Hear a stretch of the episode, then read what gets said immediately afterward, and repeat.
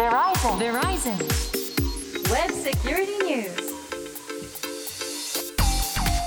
ェブセキュリティニュース。通信技術企業世界最大手の一つベライゾンがグローバルな視点からインターネットセキュリティウェブセキュリティの今を伝えるプログラムです。お話を伺うのはこの方ベライゾンジャパンの森マークです。よろしくお願いします。はいベライゾンジャパン Solutions Executive Security の森マークさんです。よろしくお願いします。お願いします。進行は私ちぐさです。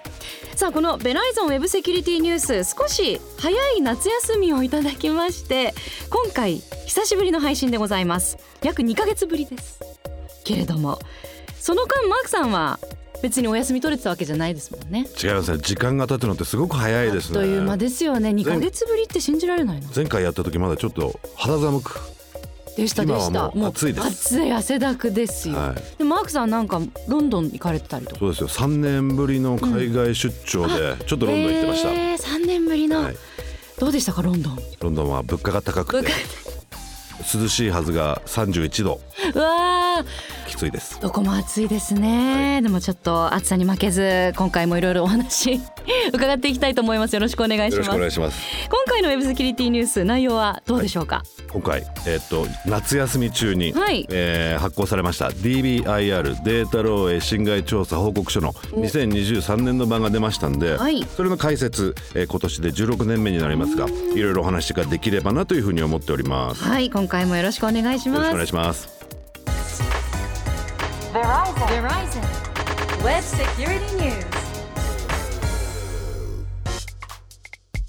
さてベライゾンがリリースする DBIR ですけれども改めてマークさんどういったものかご紹介いただけますか？はい、えっ、と DBIR Data Breach Investigations Report 日本語だとデータ漏洩侵害調査報告書というものです。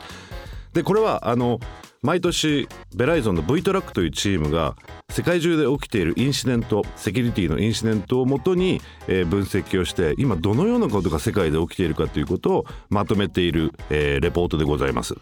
であの現在、えーっと約80カ国の、えーからパートナーを、えーいろいろなえーセキュリティベンダーのパートナーですとか、えー日本だったら JP サートのようなセキュリティのインシデントを、えー追っかけているような団体からデータをいただいているのとあと実際にベライゾンで、えー集めているデータを、えー集約してそれを分析して、えーいるものです。であの今年もそういった意味ではインシデントと実際にデータ漏洩が起きたものに分けて情報として提供していますのでインシデント何か起きたかもしれないっていうようなものですね。例えば DDoS の攻撃。それインシデントとなるんですけど実際にそこからデータが漏洩した中に入られて何か盗まれたっていうのを分けてあの分析してますんでセキュリティインシデントもやはり起きてはいけないものだというふうに考えますけどやはりデータ漏洩っていうのが実際にどういうふうに入られて何を持っていかれたさらにはその結果どうなったかっていうところを分析しているレポートになります。はいもう番組始まってから毎年ね詳しくお話伺ってますけれどもこの IT 業界の最重要レポートとも言われているベライゾンの DBIR 今年はどういった内容だったんでしょうか？今年あのこれも毎年やっていればやっているほど情報がもちろん増えていく中でパターンもどんどん変わっていくんですね。で前回去年のあの DBIR の時に少しお話しさせていただいたんですがその時はちょうど15周年記念で今年は16年目になるんですけどやはり2008年に始めた時と比べて今の攻撃手法っていうのがどんどん変わってきていると。で今になっては昔あったような攻撃ももちろんなくなってきている中でやはり新しく攻撃のターゲットとなっているところが増えてきています。でこれも23年あのトレンドとして出てきているんですけどウェブアプリケーションへの攻撃っていうのがとても増えてきています。でこの背景に何があるのかというとやはり企業で皆様どんどんクラウドに移行していっていると。以前まではハードウェアを使って一人一人の情報を抜き出していてそれを使って攻撃に、えー転じていたんですけど今はウェブアプリケーションを攻撃してその後ろにあるデータをごっそり持っていけるようになったと。例えば商品を取り扱っているサイトで決済をしている。そうなってくると個人情報がいっぱいありますよね、そこウェブアプリケーションの攻撃で一発でたくさんの情報が取れてくると。なので攻撃も難しくなってきているかもしれないですけどどうしても一箇所にそういったデータがたくさん集まるということでウェブアプリケーションの攻撃がどんどん増えてきているのかなというふうに思いますう。んねクラウドだとやっぱ効率よくいろいろね情報とかデータ管理できるというメリットありますけど攻撃者にとっても効率よく悪さができてしまうというそうですよねことですよね。あの攻撃される要因についてはどういったものが主なんですか？最初からそうなんですけど人っていう要素が大きく絡まってきているというふうにあの見えてきているんですね。でやっぱりハッカーもあの簡単なところに攻撃をしに行く見返りの大きいところを攻撃していくっていうのが大きくトレンドとしてあるんですけどやはりクラウドっていう情報の宝庫が一箇所にあるということで少し難しくてもそういったところをどんどんどんどん攻撃していくと。であのそういった中で人的要素っていうところが出てくるんですけどやはり今までもこれからもそうなんですけどフィッシングまあ下手な鉄砲数打ち当たる戦法でたくさんのフィッシングのメールをどんどんどんどん出していく。でそこで誰かが引っかかってくれればいいなと。いうふうにあの見えてきてるんですけどまたさらに今年に入ってあのスピアフィッシングもう少し特定したフィッシング誰かを実際に、えー特定してでその人の周りを調査して、でその周りを調査した上でその人に言い寄ると。で友達になろうぜみたいな感じで言い寄るもしくはビジネス関係を持ちましょうというような形で言い寄った上で攻撃を開始するとでその人にメールを送ってマルウェアを仕掛けるですとかそういった攻撃もありますしあとは信頼関係が結ばれた後に金銭的なやり取りも可能となってくるのでそういったところもすごくあの今年は、えー目立っていましたね。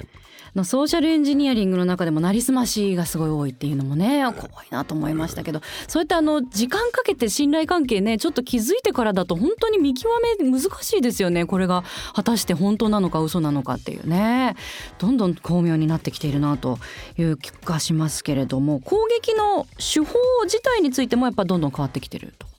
うーんそうですね。あの攻撃手法もあの今お話ししたスピアフィッシングっていうのももちろん大きな問題なんですけど、やはり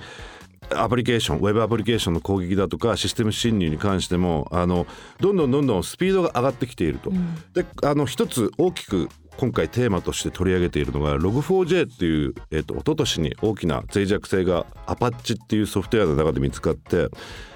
実はそれがまだ少し尾を引いている部分があって、今 Log4j が新しいバージョンを出してアップデートをすると30日以内に全ての Log4j を使っているものがスキャンされると言われているぐらいあのやはり Log4j の脆弱性を見に行っているっていうところが多い。でこれまでですとやはりインターネットを全部スキャンするときにすごい時間かかってたんですけど、今はもうクラウド分散されたえーコンピューターがあることによって全てのインターネットをスキャンするのに数時間で終わってしまうんですね。なので外向きに、えー稼働している例えばウェブサーバーだとかに、えー脆弱な Log4j が稼働しているかどうかを調べるのもすごく早くなってきてるし逆にそのスキャンが1回終わったことによって、まあ、悪い人たちはその情報を共有するわけですからスピードが最近はすごく、えー見直されてきているのかなというふうに思いますんで何か脆弱性を持ったものが、えーこのようにリリースされてしまうとそこをつつくという攻撃もどんどん増えてきているようにも見えてきています。うんなのでそのスピードとは直接的には関係ないものになってくるんですけどと6月に入ってから Move, MoveIt、MoveIT というファイル共有ソフトがとてつもない脆弱性を持っていたということで、いろんなところで日本はそこまで影響はなかったみたいなんですけどまだ。アメリカの政府えーヨーロッパのさまざまな企業ブリティッシュエアウェイズだとかがそのアプリケーションのやり取りしていたファイル転送サービスなんでやり取りしていたデータが外に漏れてしまったというような事象も出てきてるんで新しく脆弱性を持ったソフトウェアが一般的に知られることになるとそこにつつかれるっていうことが増えてくるのかなっていうふうに、まあ、今回のレポートでも見えてきていますね。うーんなるほどでもそういうまあここがよく狙われるところだなっていうのが見えてくると、まあ、逆にそこをまあ固めれば防げるっていう一つの糸口にもなって防ぎやすくはなってくるんですかね今後。防ぎやすくはなると思うんですけど、やっぱりその脆弱性がニュースになった時点できちっと、えー脆弱性を、えー直すえーパッチを当てたりもしくは回避策をきちっと講じるそういうステップをしなければ脆弱性を持ったアプリケーションを使ってそのまま運用していくと大変なことになりますよねっていうのがメッセージ的なものですよね。うーんその他マークさん今回これちょっと気になるなっていうデータありましたか？えー、と今回もアジアパシフィック、うん。えーデータ出ました。で他の地域と見てもやはり同じような攻撃が見えてきていてあのもうウェブアプリケーションの攻撃ですとか、えーシステム侵入そういったものも多く見受けられました。であとは中小企業のデータも紹介してるんですけどこれは実は去年からあの本当に力入れてやってるんですけど中小企業だからといって狙われないという時代はもう終わったなというふうに、えー思います。今回レポートで中小企業のインシデントの数の方が大企業より多くなかったですか、あ見えてきてるものがそうなんですよ。中小企業が、ええ。へえなのでもう狙われてることは狙われているんでただが規模が違う。例えばランサムウェア仕掛けたとしても中小企業だと取れる額がちょっと少なくなってくるはいはい。かもしれないけど、やっぱりその数を増やしていけば、うーんなるほど。うん、そうか。でもあの今まではまあ中小企業と大企業、まあ、攻撃の仕方も全然違ってきたことが多かったけれども最近は少し被ってきているうん。ものも増えたっありますていうレポートもありましたよね。ええ。なのでもう今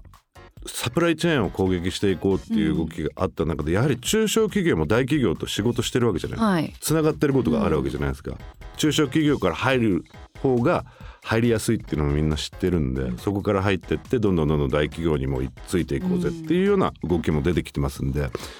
中小企業大変だと思いますけどセキュリティも強化していく必要があるなというふうに考えてます。はい、大小関わらずしっかりと対策をねしていかないといけないということですよね。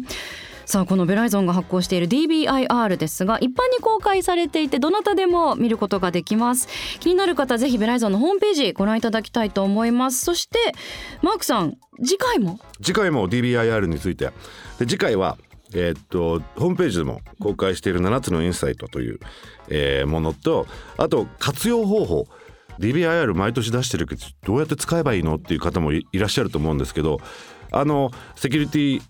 に直接、えー関わっていない方でも IT やっているって、えー少しセキュリティのことをえー知りたいなというような方でもあの活用していただけますし逆さらに経営の方ですとかそういった方も、えー今の現状を知ることによって次何すればいいのかなっていうところまで持っていけると思うんでその辺も少しお話ができればなというふうに思ってます。はいよろしくお願いしますお願いします。